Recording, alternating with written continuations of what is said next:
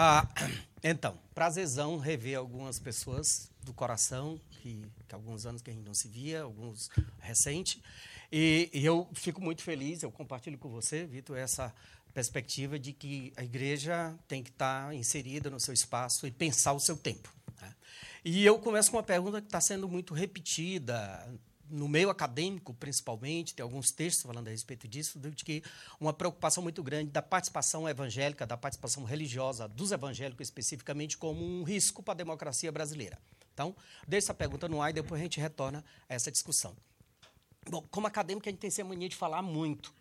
Então, assim, estou pensando nas minhas aulas, que eu tenho quatro horas para começar o raciocínio e desenvolver até o final, e aqui me deram 15 minutos, é coisa de jornalista mesmo. Né?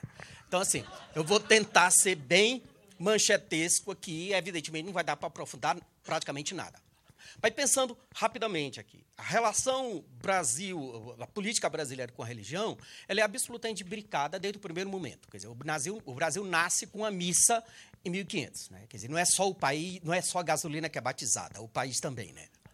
E aí você tem uma relação de o, o, o, a, a vinda dos colonizadores é uma atividade religiosa uma atividade da igreja, é, é um projeto, a colonização é um projeto cristão.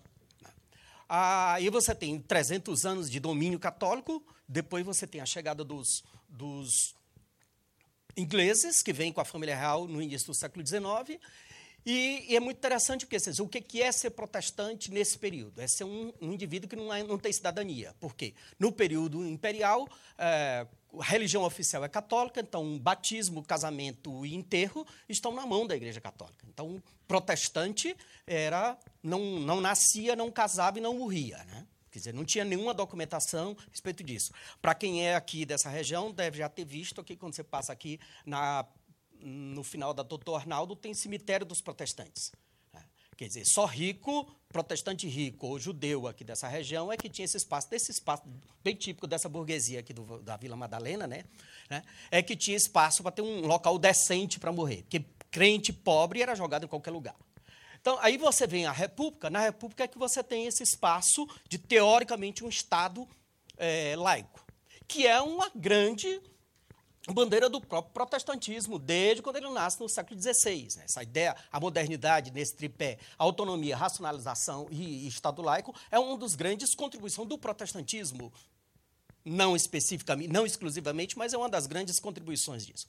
Bom, e aí eu quero pular rapidamente para lembrar o seguinte: a Igreja Católica, apesar de não ser a religião oficial nos anos posteriores, depois da Reforma, depois da República, ela continuou com uma influência muito grande. Por exemplo, a, a catedral lá em Brasília, que, que, obra, quer dizer, uma catedral obra de um comunista ateu, que seria uma igreja ecumênica, foi dada de presente para a Igreja Católica pra, como um benefício em termos da ditadura, né? um acordo da ditadura na época. Né? É, o, o, Cristo Redentor, em 1931, quando se consagra a Aparecida como, uma, como a, a, padroeira do Brasil, é um, é um benefício que o Getúlio Vargas dá para o cardeal Dom Leme no, no, no, Rio de Janeiro. Então, assim, essas relações sempre foram muito muito intermitentes, mas ao mesmo tempo muito complexas, e você nunca teve a Igreja Católica fora do poder.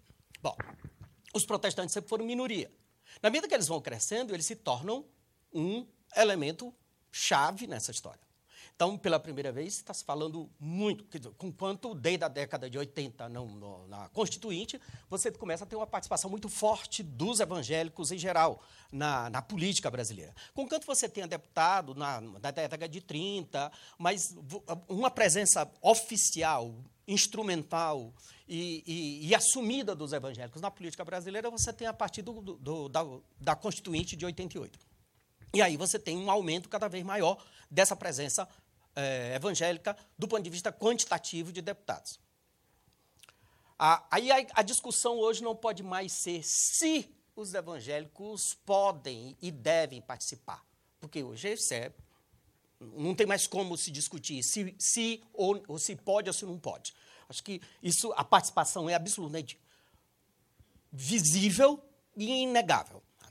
E aí, antes de ir para frente, porque eu tenho muita reserva a esse discurso, tanto interno de evangélico quanto da imprensa, e principalmente dos acadêmicos, com uma reserva extremada, profundamente preconceituosa, principalmente quando se refere a evangélicos e mais ainda quando se refere a pentecostais, que esse pessoal não pode participar. Ora, como é que você pode pegar e dizer para um grupo de 40 milhões de pessoas que elas não podem participar da política brasileira? E aí, uma outra coisa. Ah, se você pega trabalhos acadêmicos sobre os pentecostais ou sobre os evangélicos em geral, é sempre uma crítica, principalmente se pensar de Cartacho Rolim da década de 70 para trás, é uma crítica muito forte à alienação. Os evangélicos são alienados, aquele chavão marxista da alienação. E principalmente dos pentecostais. Ora, enquanto eles não participavam, eles eram alienados. Agora eles estão participando, são corporativistas. E aí uma grande, uma crítica muito também muito um chavão muito repetitivo que tem sobre a participação de evangélicos na política. Evangélicos são corporativistas. Quem que não é corporativista? Dizer, é, sindicalista que se elege para defender sindicato, é, deputado ligado ao agronegócio que se elege para defender o agronegócio, é, militante gay que se, def, que se elege para defender militante gay. Quer dizer, esse corporativismo é válido. O corporativismo evangélico não é. Eu sei que eu estou fazendo de forma propositada para desagradar alguns de vocês, porque eu sei que essa elite meia burguesada, escolarizada, evangélica, é sempre muito rancorosa e já valeu esse corporativismo evangélico. O que, que é democracia? Não é um espaço público em diferentes corporações políticos, agrícolas, é, econômicos, artísticos, se articulam para influenciar na política brasileira, ou, ou, em qualquer espaço da política brasileira. Ou seja, política é corporativismo. O problema é que alguns corporativismos são bem vistos, principalmente pela imprensa e pela academia, e alguns corporativismos são a priori deslegitimizados. Por exemplo, a, qualquer fala do Silas Malafaia já, já é ilegítima. Por que, que ele é ilegítimo? Ah, porque ele é conservador, porque ele é anti-gay. Não, ele é, um, ele é um ser político como qualquer outro e a fala dele é tão válida como qualquer outro. A questão não é. E aí eu sou visceralmente a favor da expressão e da fala dele. Eu posso não concordar com o que ele diz. Como não concordo com algumas coisas que ele ou que outras pessoas dizem. Mas ele também tem direito a falar. Ah, uma, uma última coisa, que eu sei que meu tempo já praticamente esgotou, o que eu queria lembrar é que um, um, esse discurso que está sendo muito rancoroso dentro na imprensa, em alguns lugares e no meu acadêmico. Eu, na semana passada eu estava num congresso e uma pessoa vem fazer uma fala extremamente preconceituosa contra evangélico, contra pentecostal mais especificamente e mais especificamente contra o Silas Malafaia. Porque ele não é uma figura legítima para se manifestar. Eu falei, por que, que ele não é?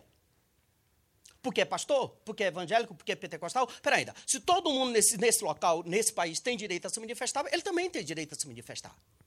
Ah, não, é porque ele não tem produção acadêmica, porque ela, a, a, análise dessa socióloga era de, de, de verdade científica política, de que é, nas manifestações e nas palestras que tem na Câmara, ah, tem um termo específico lá da, da, da, da dessas comissões que convidam pessoas para falar, porque ele não tem produção acadêmica. Desde quando para falar na Câmara ou para ser eleger deputado, precisa ter produção acadêmica.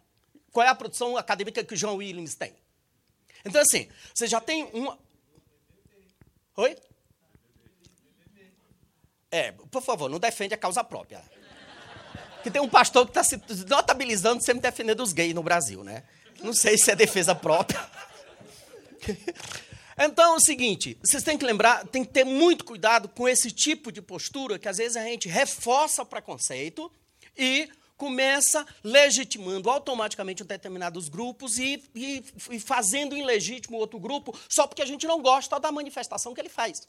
Eu posso não gostar da manifestação do Marco Feliciano, do João William, do, do pessoal do agronegócio, não sei o quê, mas em democracia você não pode, em hipótese nenhuma, permitir esse tipo de censura prévia. Evidentemente que você vai ter grupos, oficialmente, que não poderiam falar, né? grupos criminosos. Mas mesmo esse grupo tem representantes oficiais deles por aí. Então, voltando aqui, fechando. A participação evangélica ou a participação religiosa no Brasil seria um perigo à democracia?